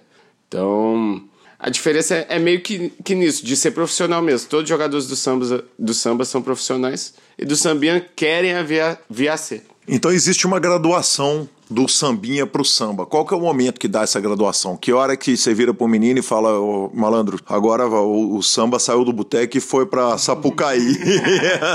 então, isso é muito muito, tipo assim, é os quatro backers, né, no samba, os quatro donos maiores, que é o Kelvin, o Chevy, o Hélio e o Kova, eles decidem quem que eles querem subir, uhum. mas normalmente o menino tem que cumprir o contrato dele todo no sambinha antes. Ou seja, um contrato ali normalmente é um ano, dá pra você ver se o cara é bom, vai, é profissional bom, ele vai, vai render. Então é meio que como se fosse um olheiro mesmo. No olhômetro ali, o cara tá dando resultado. Você vê que ele tem um psicológico bom, que tem um mindset é muito importante você vê que é um cara que não dá trabalho nenhum, é confiável, que é uma parada muito importante. Então, aí tá na hora de subir. A gente não segura a evolução de ninguém. Quando o cara tem que subir, tem que subir. Agora, o próprio sambinha ele é dividido em três times, correto? Não, ele, ele tem três sambinhas. Uhum. São três sambinhas diferentes. Tem o sambinha principal, que é o nosso, que é o meu do Jean. Eu, Jean, Fioba. É... São sete sócios do sambinha principal. Aí tem outras duas divisões. Não, tem três agora. São quatro sambias então. Uhum. É porque tem uma de gringos. Uhum. Tem uma de peruano, mexicano, que é o Sambia Spill. Aí tem o Sambia Hope, que quem cuida é o Bola de Good, aí é outra divisão. E tem o Sambia Trip, que quem cuida é o Gauss e o DCM, também é outra divisão. O time deles eu acho que tem. Eu, eu não sei certo, mas eu acho que cada divisão tem em torno de 20 deles. Dos gringos, do. Tem 20, do, do Hope 20, do Trip 20, e o nosso tem 90 e tantos. O nosso que é o principal. O nosso que é o sambinha mesmo. O nome sambinha é pro nosso. Os outros têm um, um sambinha trip, sambinha hope. Entendi, perfeito. Então, quando você ver que um cara não dá pro, pro jogo, você vira pro menino e fala o seguinte, velho, vai, vai estudar, vai trabalhar, vai vai. procura outra coisa. Olha, eu sou um cara muito sincero em tudo, velho. Em tudo. Todo mundo sabe aí que eu falo as coisas na lata, eu gosto de falar. Mas isso é uma parada que eu tenho meio que. É uma das poucas paradas que eu não tenho muita coragem de falar. Querendo ou não, você tá mexendo com o sonho das pessoas, né? É meio pra gente tentar um outro toque. Ah, tenta o plano B, mano. Não fica assim, não fica triste por causa do poker talvez não é pra você, mas tipo assim, mas não é falando na lata, é muito eufemismo. Eu não consigo mandar mandar essa real pro cara falar, ah, vai fazer outra coisa. Eu não Isso é uma das poucas coisas que eu não consigo ser sincero. E acontece de um menino estar tá lá dando murro em ponta de faca e ele nunca perceber que ele que ele que já passou da hora dele ter parado há muito tempo? Ah, acontece muito, né? Acontece inclusive com, sei lá, caras que ganhavam antes que, que não ganham mais e, e nunca se propuseram a tentar ganhar de novo reciclar, estudar e ficar lá dando murro em de faca. Isso acontece muito. Se acontece com profissionais isso, que não ganham, sei lá, 5, 6 anos, imagina com moleque que nunca ganhou na vida, que não tem experiência nenhuma. Então acontece muito, acontece todo dia. E com um menino que não ganha normalmente, é... cara, eu volto numa discussão que ela é. A gente acaba batendo nela toda hora aqui no PokerCast, e, e, e eu não acho que é chato voltar a falar desse assunto, porque ele é um assunto que ele é sempre relevante. A gente saiu de um poker que era baseado no talento, que é o poker do Caio Pimenta, é o poker seu também, é, lá no começo. Quer dizer que os meninos diferenciados no talento, que, que enxergavam mais o jogo, que sentiam o cheiro do baralho com mais mais rapidez, ganhavam dos caras do livrinho. A entrevista do Stetson no antigo PokerCast, ele fala: Eu não sou esse cara do livrinho. Por um poker que ser do livrinho é, é a base do, do de ser ganhador. É, primeiro, quanto que você atribui para talento e para e estudo? E qual o percentual de jogadores que não dão certo por falta de, de devoção, de aplicação? É, então, é, essa pergunta é boa. Tipo, no começo, lá no meu começo mesmo, talento era. Porque não é talento, né? É. Como, como que eu vou explicar isso, velho? Era uma parada que, tipo, ninguém sabia muito sobre o poker. Não é que talento era melhor que a técnica antes. É porque ninguém tinha técnica antes. Ninguém, ninguém. Tipo, o jogo era muito fácil. Então o cara ser malandro de jogo, o Stetson mesmo que é um malandro de jogo, e se ele sentar e se é, ensinar para ele um, em dois minutos um jogo, ele já vai estar tá bom no jogo, então ganhava mesmo. Tipo, ia destruir mesmo porque ninguém era tão bom tecnicamente. Mas hoje que a galera é bom tecnicamente, não adianta você ser malandro. O cara tem um jogo lá, todo. Custou, já sabe tudo na cabeça tal. Então não adianta. Então, é, antes só tinha essa diferença por causa disso. Porque eu acho que o talento nunca vai ser maior que a dedicação, que o conhecimento, nunca vai ser. Como é que, que tem ah. uma frase que os caras falam sobre talento lá, que, beleza, você fala que o cara é talentoso, mas ele passou 10 mil horas fazendo aquilo sem parar. Pra no final o povo falar, nossa, nasceu com dom? É meio que isso, sabe? Claro que, que uma, um pouquinho de vocação tem, né? Eu sempre tive vocação para jogos, qualquer jogo que me dá. Mas falo, dedicação é muito maior que talento. Dedicação é mais importante. E qual é o percentual de, de meninos que, que não formam profissionais que poderiam ser profissionais? É, uma parte certamente é por falta de vocação, outra parte é por falta de aplicação. Quer dizer, é, é, o menino que deveria estar tá grindando, deveria estar tá estudando e que não está, é, é, é, quanto se perde de possíveis jogadores de poker por falta de aplicação no game? Eu acho que é tipo assim. É uma porcentagem que a gente poderia fazer perder por falta de dom, sei lá, falta de, de, de talento, assim, falta de dom para matemática, fazer conta, falta de, de, de dom tipo para jogo, é, é bem menor do que a falta de dedicação. O povo é muito preguiçoso, velho, muito. Tipo, eu te falei a história que eu saí de casa porque eu queria me dedicar 15 horas por dia porque eu queria ser jogador de poker. É, hoje, beleza, hoje eu posso ser vagabundo, o povo achar que eu gosto de fazer farm, mas eu tô um pouco consolidado. Os meninos estão começando, eles não querem pegar 15 horas no batente, eles não querem estudar durante 6 horas ali é, e quebrar a cabeça, eles não querem. Eles querem tudo mastigado, quer jogar, só quer clicar. É isso que acontece. Então, tipo, no sambinha a gente. Eu acho que a gente perde muito jogador porque o cara só quer jogar. Se ele pegasse e visse toda a nossa biblioteca de aula, se ele visse uma aula é, minha num dia, visse outra aula do Fiobo outro dia, tipo, e dedicasse mesmo, com certeza não perderia. E isso acontece demais, velho. De, de a gente perder de cara preguiçoso. Só quer clicar, só quer clicar. Deixa eu te perguntar. O Ale Mantovani conta na entrevista dele que ele, é, é no começo da carreira. O Padilha conta isso também que no começo da carreira deles eles estudavam muito mais do que eles jogavam. Dá para virar um jogador bom pra caramba, grindando um volume menor, por exemplo? Porque, porque quando você fala de estudar e. A pergunta seca, se você virar pegar o um menino que quer ser bom e que vai ser bom e que é dedicado, quantas horas por dia, quantos dias por semana ele passa estudando e quantos dias e horas por semana ele passa grindando? O que eu fazia que é lá em 2010, o que eu fazia quando eu mudei pro Rio, eu estudava duas vezes por semana, tipo, mais o dia inteiro. Só duas vezes. Eu não pegava. A gente não sabia muito de isso de warm-up, hoje a galera sabe, né? Acordar uma hora antes, dar uma lida alguma coisa de poker pro seu cérebro se acostumar com o poker, pra aí você começar a jogar. Não. Então hoje em dia a gente consegue estudar talvez diluído por dias. Pega uma hora ali por dia, uma hora e meia. Na época não, eu tirava dois dias, meio que inteiros assim fazer review meu, ia procurar material. Eu via muito vídeo do Akari, época de. Eu sou dinossauro do Game TV Poker Pro, que não era o site de cobertura igual os meninos de hoje devem achar. Sim. Era o site de escola. Era o site de escola. É. é. TV Poker Pro, eu via vídeo da Amarula e o Amarula nem joga mais poker. Porra, foi um monstro, né, cara? Sim, na época ele era muito bom. Então, eu tirava dois dias, dois dias meio que completos para estudar e aí nesse dia, aí beleza, esse dia eu sempre gostei de tomar cerveja. Aí à noite eu tomava cerveja com meu primo, morava com ele. Eu tirava dois dias, sei lá, umas 14 horas por semana então, 7 horas cada dia. E, e jogava durante três, porque eu acho, só voltando à pergunta, eu não acho que tem que estudar tanto mais que jogar. Não adianta também se estudar pra caramba e não aplicar. Não adianta. Tem que grindar também. Um menino do Sambinha hoje, os meninos bons e aplicados, quantos dias por semana eles jogam? Eles jogam 4 a 5 quantos dias, quantas horas por dia eles grindam nos dias que eles grindam? Umas 13, 14 horas. E quantas horas eles estudam? Eu acho que ó, toda, toda semana eles têm aula de, de três horas e tal, e eu acho que eles deveriam estudar por conta, porque a gente tem uma biblioteca de aulas passadas, a gente tem todo o material, a gente tem todos os softwares, eu acho que por conta eles deveriam estudar mais umas, no mínimo 10. Se fizesse umas 14 horas, que era o que eu fazia, é lindo. Tá, então o menino tá grindando ali, vamos falar de cinco dias por semana, para ele ter dois dias por semana de descanso. O menino tá, tá, tá, tá jogando mais do que 60 horas e tá estudando aproximadamente 10 horas. É. Seria um, um, negócio bom, por isso que eu discordo da opinião de que você tem que estudar mais que jogar. Acho que você tem que jogar mais que estudar. Mas se você tirar ali um quinto, e a gente tá falando de um sexto, já é um bom estudo, já é um ótimo estudo.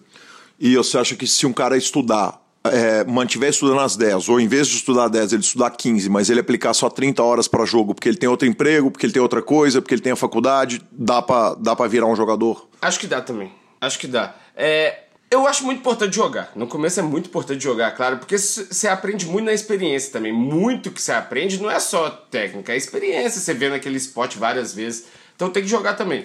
Mas se o cara tem outras coisas para fazer e, e ele vai aos poucos, então beleza, pode ser que ele vai. Bacana demais. Pitão, é... aí o seguinte, você, entrou num assunto que eu ia deixar ele mais pra frente, mas na hora que você entra eu não posso deixar de falar dele, que é a balada, né, velho? Quem, quem não gosta, né? Quem não, aliás, desse quarto aqui da seleção mineira, quem não gosta de balada, né? Pegamos o melhor quarto, né? Exatamente. Exatamente. Sou eu aprendendo com a nova geração e a nova geração, modéstia à parte, também eu aprendendo um pouquinho com a velha aqui. Trocando experiência. Exatamente. É, e, e, cara, eu, eu, eu brinco com um amigo querido que é super trabalhador. Eu falo o seguinte, velho: todo mundo é vagabundo e posta no Instagram fingindo que é trabalhador. Você é de uma leva de cara que é trabalhador pra cacete e posta no Instagram que é vagabundo. Muita gente acha que eu não faço nada da vida. Nossa, tanto de gente que acha que eu não faço nada. É impressionante. Ah, mas é, o que eu gosto de postar é o momento que eu tô feliz ali e tal. Eu não gosto de ficar postando. Eu, beleza, eu até tiro uma foto do, no começo do grade, alguns dias. Eu tiro uma foto quando eu tô dando aula pro Sambinha, também muito para divulgar o time. Mas eu não vou postar, pô, dando uma aula aqui de 3 horas, agora vou dar mais uma. Aí posto outro snap, vou dar mais uma de 3, aí posto outro snap, agora eu tô estudando 5. Não, eu já ponho um só. Hoje é dia de estudo, pronto. E balada eu meto umas três, quatro vezes. aí, aí, aí eu posto mais balada mesmo, de festa. Tem muita festa lá em casa. Pitão, é, a primeira coisa é o seguinte, beleza, não tem problema nenhum, um cara que não, não é do seu time, não é, não é seu aluno, ele olhar e falar assim, porra, o Pitão tem a vida dos sonhos, que se diga tem a vida dos sonhos mesmo. Nós vamos chegar nela em Balneário Camboriú. Mas, mas para um menino que está aprendendo o jogo é preocupante, porque ele, ele tem que saber fazer essa diferença. Como é que você, é que informa aos seus meninos que o seguinte, isso que vocês estão vendo aqui é a casca, mas o, o, a gema e a clara que está aqui por dentro é firme demais. É, a frase que eu uso muito no, no coach lá, né? É, todo mundo só vê o palco, né? Os bastidores ninguém vê. Então, tipo, eu falo pra eles, eles sabem também que no fundo eu ralo. Eles vê que que eu sei dar aula bem para eles, minha didática é boa. Então eles veem que eu tô tentando me atualizar no jogo. Então eles sabem que no fundo eu ralo. Então eu falo com eles, velho. Eu gosto de festa, gosto demais, mas não é todo dia. Eles vão me ver grindando lá. Eu sou um dos caras que mais cobro deles, principalmente volume. Eu chego meio. Isso até é grosso, tem hora. eu chego dando patada. Então eles sabem que no fundo eu faço todas as minhas coisas, eu curto todos os dias que eu tenho que fazer, que eu, que eu quero curtir, mas eu faço o que eu tenho que fazer.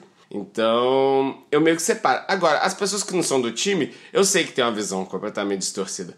Eu recebo muito, muita resposta no direct falando assim: porra, bebe todo dia, hein, Pitão? Nossa, farra todo dia. Ou então falando assim: nossa, sério, você joga bêbado mesmo? Eu nunca joguei bebendo, por exemplo. Tipo, não jogo bebendo.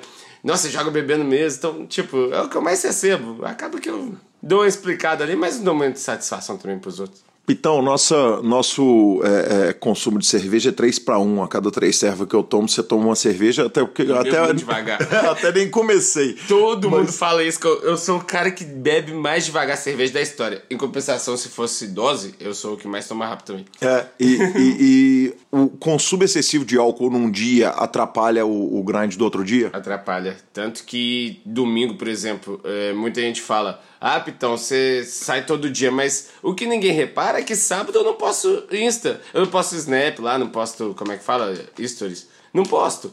O, o que o povo vê é isso. Então, sábado, com certeza, eu dou uma aliviada. Porque atrapalha, velho. Eu sou um cara que tô velho já. Vou fazer 31 anos. Que e... tô velho. Pro poker, pro meio do poker é velho. E eu tô tendo ressaca. Eu não tinha. Com 25 anos, beleza. Com 25 anos eu chapava no sábado, domingo eu jogava a sessão toda e chegava nos golpes.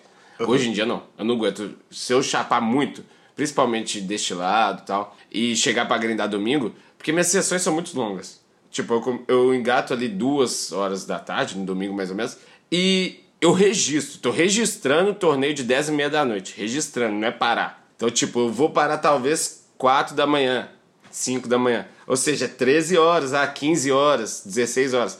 Então é bem puxado. No dia que eu bebi no dia anterior e vodka e tal, aí não tem como. Eu já aborto a sessão da noite, então com certeza atrapalha. Entendi. Pitão, daqui a pouco nós vamos falar das festas, vamos falar das baladas, vamos falar de Camboriú, provavelmente, mas eu, mas eu intencionalmente eu vou deixar, porque a, a gente vai fazendo PokerCast também, nós vamos ficando malandro. Então a gente guarda a balada pra segunda parte do programa, porque vai sair só na semana que vem. Todo mundo vai ficar curioso aí pra, pra ouvir a, a, a segunda parte. Pitão, eu tenho uma pergunta aqui fantástica que veio lá do grupo de perguntas da entrevista do Pitão e fizeram, bicho, eu tô, fala, faz um favor para mim. É, eu tô afim de queimar o Pitão, pede para ele explicar qual que é a diferença entre make-up e markup. Nossa, não faz isso comigo, velho. Eu sou um cara. Nossa, é muito ruim explicar isso, velho. Não, não faz isso comigo, não. Então tá jóia, então tá cancelando a pergunta, BDM. É, foi o BDM, né? Nossa, não. Não, BDM, não. Por que que isso te queima? Porque eu já, eu já devo ter explicado isso, a diferença de... Não, sério. Só na Guinulândia eu devo ter explicado umas nove vezes pra alguém no final falar Ah, mas cadê o 30%?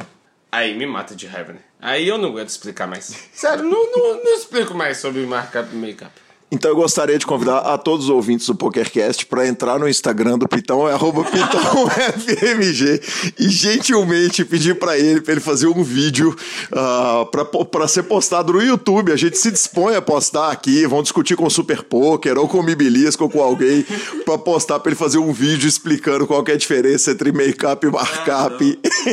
Ah, Meu amigo, já expliquei isso demais, gente. Tá doido. Ai, ai. Então vamos lá. Pitão, o samba tem races fantásticas e uma das races você ganhou a ida para Barcelona e, e, você não esconde de ninguém o carinho que tem por Barcelona. Aliás, nenhum jogador de pôquer esconde o carinho que tem por Barcelona. Cara, o que, que tem naquele lugar, além de Gaudí, além das obras do. De, eu, eu fui para lá e me apaixonei, mas eu nem jogava pôquer na época. É, é, qual que é a treta com Barcelona? Então, eu sou um cara da roça, né? Sou de Belo Horizonte, beleza, mas eu fui criado assim, ia sempre pra Felizlândia, meu pai é de Felizlândia. Sou um cara da roça, velho. Chega em Barcelona Barcelona, que é a cidade linda, o mar daquele tamanho, você poder, tipo, ter dias de folga, porque os torneios lá, a estrutura é muito boa, você consegue ter um ou outro day off também. É, ter dia de folga, tomar uma na praia, você vê aquele povo bonito. Pô, Barcelona eu acho animal, acho muito legal Barcelona. É, é, não tenho o que falar. Eu sou de Belo Horizonte e Felizlândia. Como é que eu não ia gostar de Barcelona?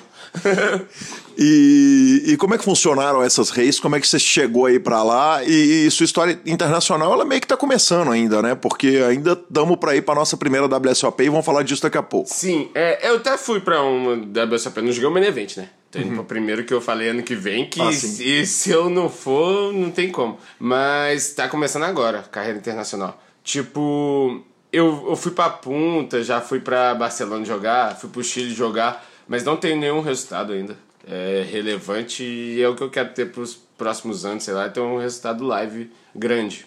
Não precisa ser BSOP, pode ser EPT, pode ser WSOP. Qualquer coisa live grande vai ser meu, é meu objetivo. Você é, é, é sente que falta experiência, falta hora de bunda na cadeira no live seu? Porque ontem você estava falando a respeito disso, de, de, de querer jogar uma mesa televisionada para poder se ver dando ou não dando tel, que eu, a gente estava conversando sobre tels aqui, eu contando a respeito dos tels que eu peguei ali numa reta final de BSOP.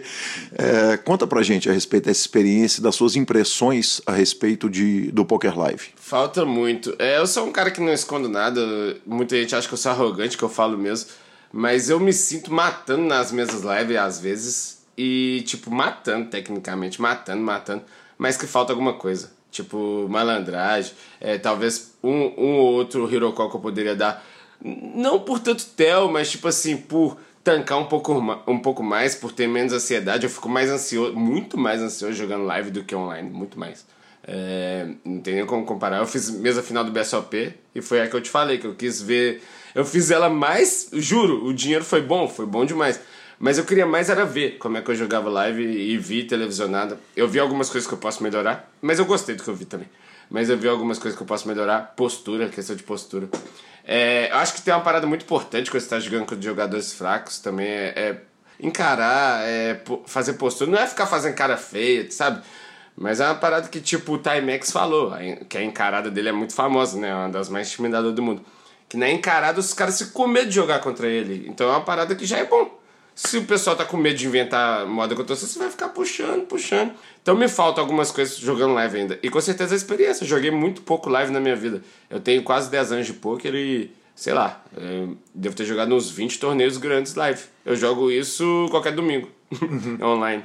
Sim, é... você se sente mal quando você senta para jogar live? Assim, tem hora que você se sente perdido em certas situações ou que não é tão confortável? Não, porque te felizmente, tecnicamente eu tô me sentindo muito bem, então acaba ajudando. Mas eu me sinto incomodado que eu poderia estar tá, tá ganhando uma mão ou outra que faz diferença no final. Mas não é se sentir desconfortável a ponto de, ah, nem, nem quero jogar, não.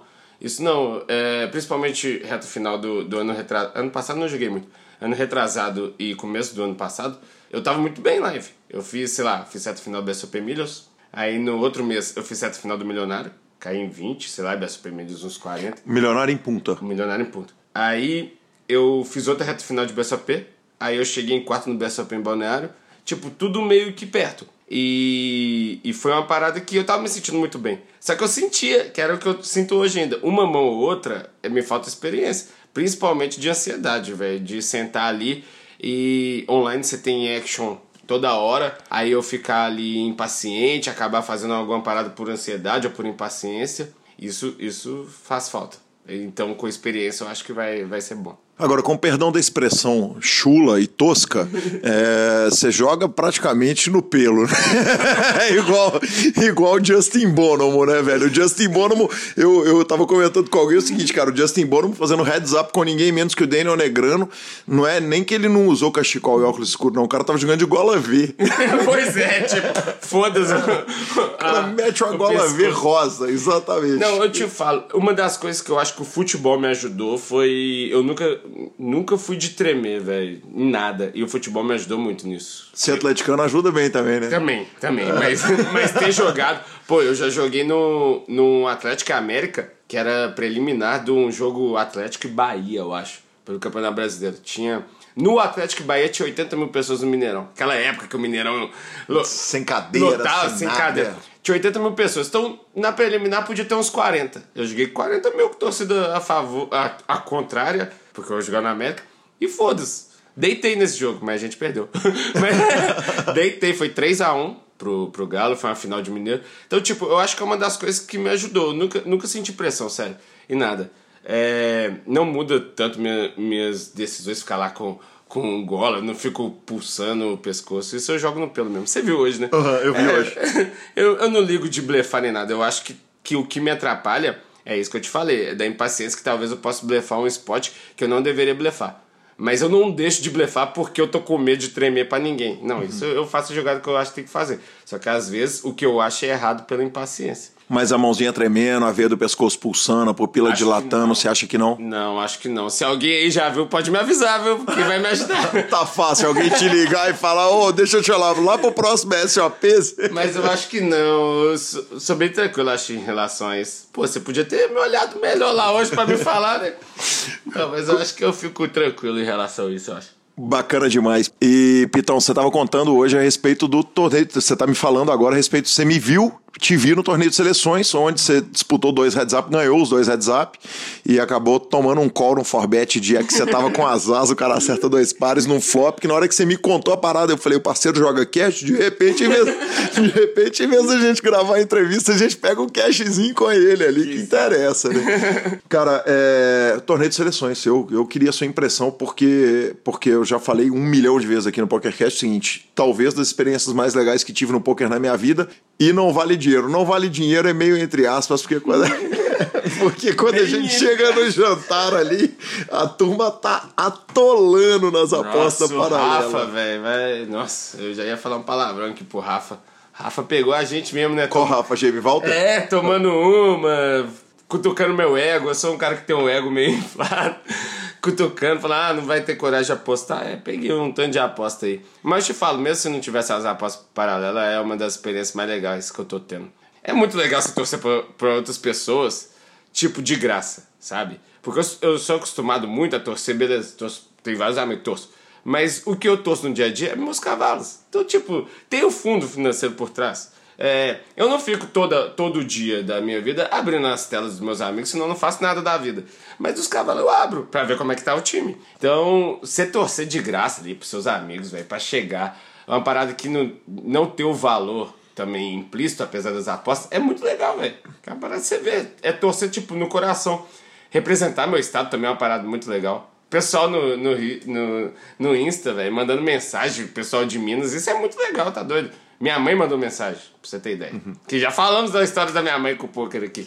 Orgulhosa e tal, então é uma parada muito legal. Ou seja, a seleção mineira não deixa de ser uma chancela para ela de que, de, de, que o sucesso de entre cinco jogadores que foram convocados, você tá entre os cinco jogadores. Ah, com certeza. Eu, eu tinha falado para ela da sua do ano passado, quando você tinha me, me cogitado, né? você tinha falado comigo.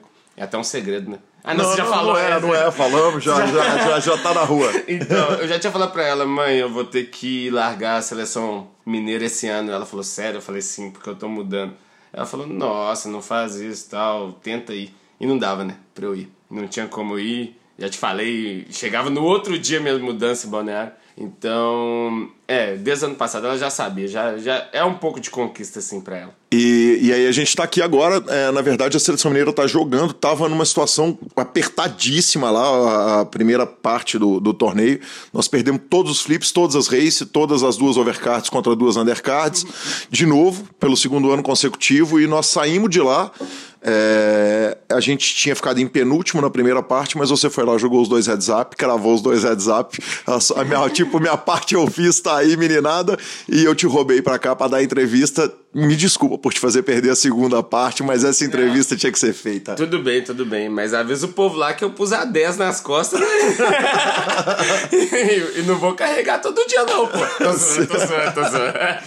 Se Deus quiser, o, o a, a, turma vai fazer os pontos lá, nós vamos classificar pro dia 2 e vamos lá. Eu esse ano vim carregar prancheta e, porra, tô ajudando. Levei água, tirei foto, etc. Tá ajudando demais, ajudando demais, tá doido. Bitão, me conta um negócio. Ainda falando sobre sobre o, o live, o Jamie Walter e o Akari gravaram um vídeo falando o seguinte, cara, a, a turma do poker online tem que começar a frequentar circuitão. Quer dizer, porque todo ano quem tá grindando o circuitão são os mesmos caras. Entrou o Jamie Walter um pouco depois, o Mojave tá lá, o Akari tá lá, o Alegome saiu, mas, mas quem são os mesmos caras frequentando são os mesmos caras sempre e a turma não tem ido. E, e ele tava falando o seguinte, cara, falta a turma botar a cara e ir. É, você compartilha da sua opinião 100%? Eu, eu compartilho que falta, mas é difícil pro brasileiro. Tipo, tem algumas coisas. Nossa moeda vale menos, então a viagem é bem mais cara. Logística, os torneios grandes são, sei lá. É muito fácil pro cara da Europa jogar vários torneios grandes. Uhum. Mesmo que o torneio seja nos Estados Unidos, você vai comprar uma passagem baratinha. E, e se for na Europa, qualquer lugar, em três horas ele tá no torneio. Então, é um pouco difícil pro brasileiro. Questão de logística mesmo, eu acho é, sei lá, posso estar errado, mas é uma opinião que eu tenho, que por isso que não tem mais brasileiros frequentando, talvez. Agora vai entrou o João Simão também, né? É bom falar. Sim, claro. Tem o João Simão. É, mas eu acho que no futuro, pelo menos eu acho que pelo menos os quatro backers do samba tem total, total possibilidade de frequentar. Por que, que eles não frequentam? Eu acho que é muito questão de logística. Um online tá bom ainda, eles jogam online, que é uma parada que, que tipo, alguns países não pode. Tipo, tá, tá rolando um torneio muito bom, sei lá, na França. Não, não pode jogar no PokerStars.com, na, na Espanha, no, nos Estados Unidos. Então, uhum. acho que isso também ajuda o online estar bom ainda. Ajuda a não ir, né? Então, é, eu não fui no WSOP esse ano por quê? Por causa que é a melhor época do online. Então, acabei não indo. Mas depois que eu vi as fichas lá, os caras jogando Menevete, eu fiz a promessa pra mim mesmo que a gente não pode falar no ar, né? Não pode falar, não pode falar. até pode, né? até pode. Ah, então tá, eu, eu só prometi que se eu não for no que ver, eu corto meu pau fora. Então imagina, imagina se eu quero ir ou não quero. Não, não tem como eu não ir. Eu prometi isso pra mim mesmo, porque eu vou com toda certeza. Mas eu, eu tenho certeza que é logística que faz os brasileiros não ir mais. Entendi. Uh, ainda falando de, de é, é, live, você veio citar o João Simão, que você começa a carreira com ele, e o João teve momentos lá em cima e momentos malucos na carreira dele. É, o João é o maior jogador de, de poker do Brasil hoje? Eu acredito que deve ser. Eu não, é muito foda falar isso do maior, sabe? Porque Igual eu te falei, eu tava conversando com você ontem, que eu consigo ver nos quatro backers do samba quem que é melhor em algo que o quê, e nem por isso ele é o melhor dos backers. Ele é melhor que alguém, sei lá, talvez, vamos, tá, o Hélio vai ser melhor que todo mundo jogando heads up, claro, que os outros três, mas talvez jogando mais deep, é, jogando mais short, o Kova seja melhor. Então, é, é, difícil. O poker abrange muita coisa. Eu não sei se ele é o mais completo, mas com certeza ele tá ali entre os melhores do Brasil, com certeza. É, mas se ele é o mais completo, não sei te falar. Pode ser, pode não ser. É, é muito difícil, sabe? Você tem que conhecer muito o jogo a fundo dele e eu não conheço mais. Tem muito tempo que, que eu não conheço muito do, do jogo de John Simon. Já até joguei pra ele. Ele é bem bom, bem bom. Mas eu conheço muito dos backs do Subway e eu sei que eles são muito pica. Se o John Simon é melhor que eles, não sei. Acho que deve ser, né? É, pelo nome, pelos torneios que ele tá jogando, mas não sei te falar com 100% de certeza se ele é o maior nome hoje. Bacana demais. É, Pitão, vamos. Ah, deixa eu falar uma coisa. Eu. É, beleza. Não, o Josimão é muito bom. Muito bom mesmo tal. Mas eu acho Padilha muito foda. Se eu pudesse citar um nome como maior do Poker do Brasil hoje, eu citaria o Padilha. Aliás, o você... Josimão tava segundo, segundo então. Aliás, se você for citar três caras, além do Padilha e do João, que não são do samba. Porque aí é. é, é porque eu, eu fiz uma pergunta para alguém outro dia, o cara falou: ah, eu vou ser caseiro e já vou citar os caras do meu time. Aí, então eu já tô cortando o, os quatro do time. Deixa eu começar com os quatro do time.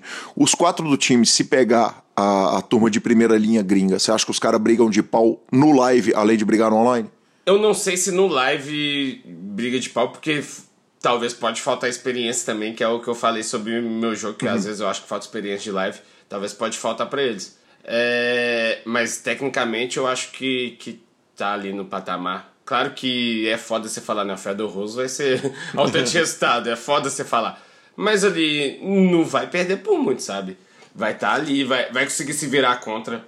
É uma parada, vai conseguir se defender, né? Melhor palavra, eu acho, para se usar. Acho que vai, vai conseguir sim. Mas que é melhor que os caras, eu acho que não é. Eu amo os caras, mas vou falar. Fedor Rosa é melhor que eles, claro. Uhum.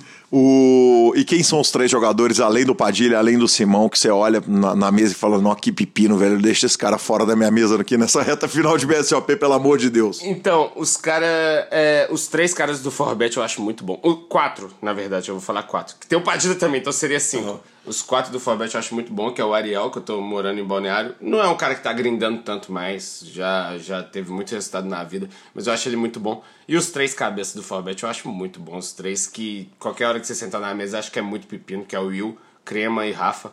É, eu sou mais fã do Rafa desses três, eu gosto muito do Rafa. É, acho que, que é bem pepino esses caras. Inclusive, eu gosto dele. Não concordo com muitas coisas que ele falou nas entrevistas aí, né? acho que ele falou umas bobagens aí, mas eu gosto, gosto dele. É, acho que são esses três. João Matias, o João Matias eu acho muito foda. É, quem mais? Eu fico com medo de estar tá deixando passar alguém muito deixando bom, passar sabe? Alguém sketch. Pô, o sketch é, é, é jogando, será?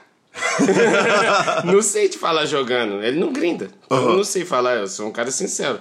Eu amo o sketch na vida. Se o sketch é uma das melhores pessoas que você pode conversar na vida.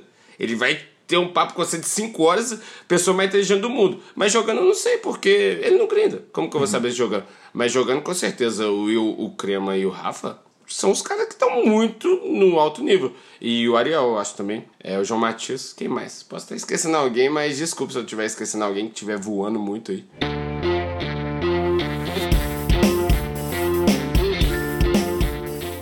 É isso aí, estamos de volta, pessoal, depois dessa primeira parte sensacional do Pitão. Semana que vem tem mais. E, Lanzinha, recebemos mais um áudio carinhoso do Iago Macedo, lá do Maranhão. Ele mandou lá através do nosso WhatsApp, que é o 975189609, um áudio nos elogiando. Felizmente os áudios que chegam são nos elogiando. Vamos ouvir então aí a mensagem de Iago Macedo.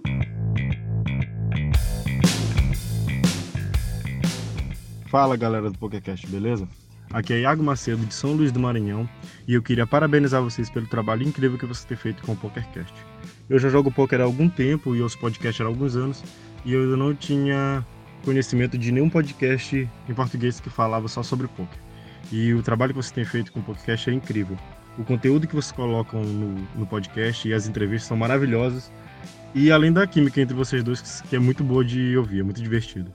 No mais é isso, eu queria só parabenizar e continuo com um ótimo trabalho. Um abraço, valeu! Aí sim, Lanzinha, estamos de volta e Pitão e Eronville forraram a pós-citação, cara. Que, que, coisa sensacional. Outro dia eu acordei, o... tinha uma mensagem do Pitão, acordei 5 horas da manhã, a mensagem do Pitão assim. Calil, tô te mandando essa mensagem só para te agradecer, porque acabei de arrumar uma paçoca aqui, porque você me citou no PokerCast. Aí sim, hein, Lanzinha? Você tá louco. O PokerCast conseguiu fazer o Aronville ganhar dinheiro no poker. Ele que aposentou 36 vezes nos últimos 20 dias, nós conseguimos fazer ele cravar torneio no poker. então arrumou os tubos na internet. Então, assim, sensacional, né? A Mandinga continua funcionando. Não para os apresentadores, mas ainda bem que para os colaboradores. Exatamente, para os ouvintes do programa. No caso do Euronville, é colaborador mesmo. Ele vive nos mandando notícia. Eu aproveito para citar o Tarzan BR, que é o Evandro Pereira, que nos ouve, e mandar aquele abração para Rinalda, do Old School Poker Tour que joga, Lanzinha, joga poker porque a gente incentivou ela. Olha que legal, cara. O Tarzan tava me contando isso ele, ele encontrou com a gente lá no 888, ao vivo, e virou, ele mandou mensagem pra gente ao vivo lá no 888, e virou falou, velho, pelo amor de Deus, volta com o PokerCast. E agora ele contactou a gente falando, cara, que bom que vocês voltaram. Então, um grande abraço aí, Tarzan. E um beijão pra Rinalda, da, do Old School Poker Tour, que ela forre os tubos também, né, Lanzinha? Tomara, tomara. É disso, é disso que a gente precisa. Que os nossos ouvintes forrem os tubos. É só isso que a gente precisa. E aí eles vão continuar julgando e vão continuar ouvindo a gente e a gente vai perpetuando por aqui. Exatamente. E Lazinha, vamos finalizando o nosso programa. A gente lembra que superpoker.com.br é onde você vai buscar todas as suas notícias de poker. Na aba de clubes tem a guia de clubes do Brasil, na aba de vídeos e no YouTube você acompanha todas as transmissões e análises técnicas, programas de humor, entrevistas fantásticas. Revistaflop.com.br, uma revista de poker do Brasil e mibilisca.com, cobertura mão a mão. Lanzinha, vamos para a dica cultural e essa semana temos dica de Marcelo Lanza Maia. Temos dica de Marcelo Lanzamaia. Na verdade, é uma semana que foi bem puxada, que foi bem corrida, que é uma semana de Campeonato Mineiro.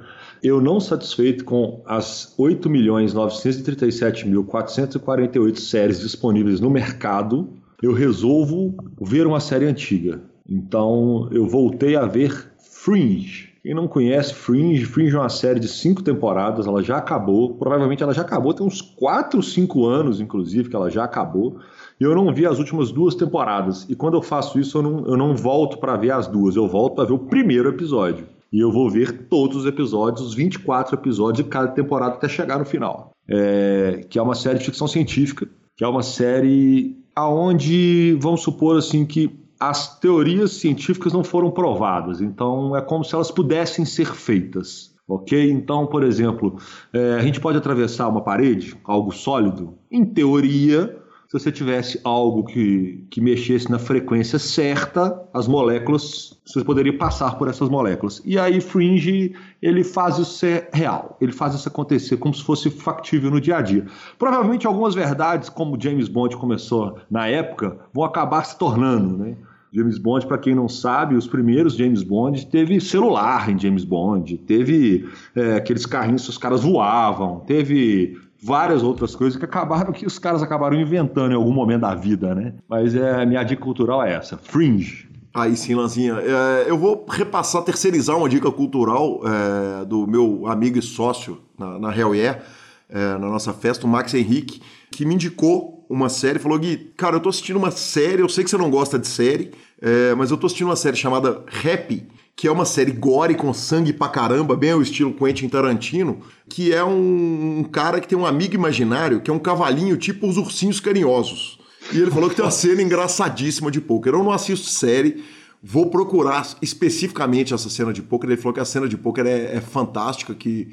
Ah, não vou dar spoiler da cena, mas como a galera é todo... Quem ouve o PokerCast costuma ser fascinado com o poker, quer saber tudo de poker Procurem lá então essa cena. Quem, pudesse, quem puder também me indica onde que tá, como é que eu faço para assistir, em qual episódio que tá, em qual hora. E vou também dar uma dica que foi dada lá no grupo do WhatsApp nossa. O Matheus Mesquita, daqui de Belo Horizonte, e o Alisson Campos estavam discutindo a respeito da série do Forbet Akari e Rafa. Essa série, de fato, ela é sensacional. Eu assisti um episódio, já tem quatro episódios dela. Então é o seguinte, a gente não, é, não dá dica de ouvinte, não, porque senão a gente tá morto, né, cara? Se a gente não dá, não né? dá. Mas eles tiveram essa discussão lá e eu tô hoje é, é, de forma especial aqui, repassando essa dica do Matheus e do Alisson lá do grupo do PokerCast, Lanzinha. É justíssimo, senhor. Justíssimo.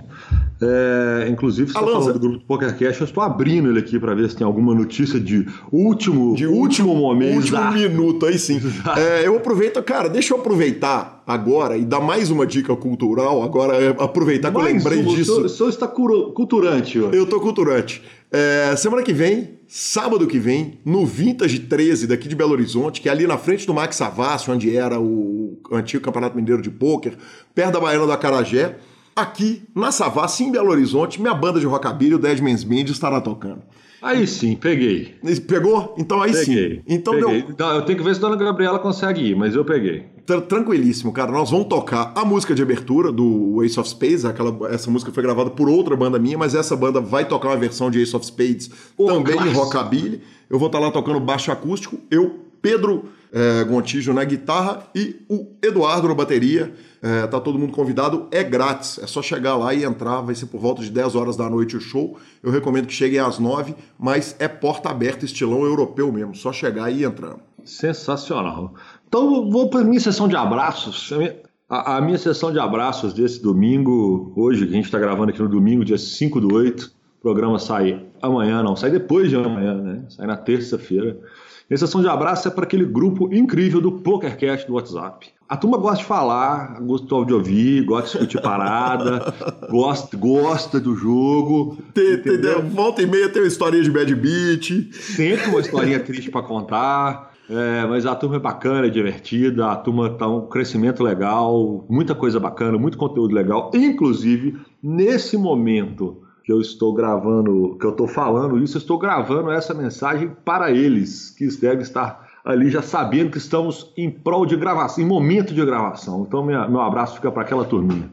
Aí sim, Lanzinha, sensacional. É, a gente lembra que nosso editor é o herói Rodolfo Vidal, que bota a nossa voz para funcionar, especialmente nesses dias difíceis em, em que eu não encontro com o Marcelo Lanza para gravar e a gente grava remotamente. Muito obrigado, Rodolfão. Sem mesa de som, porque nós temos um parceiro é, exatamente, tem isso mesmo.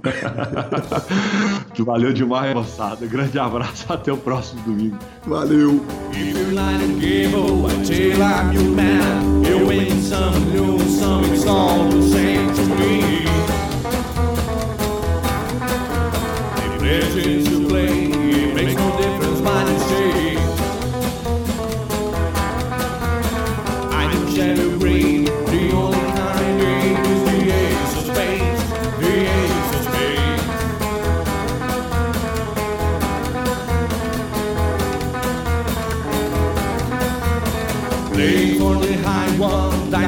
and apple, it gone with the flow. It's all again.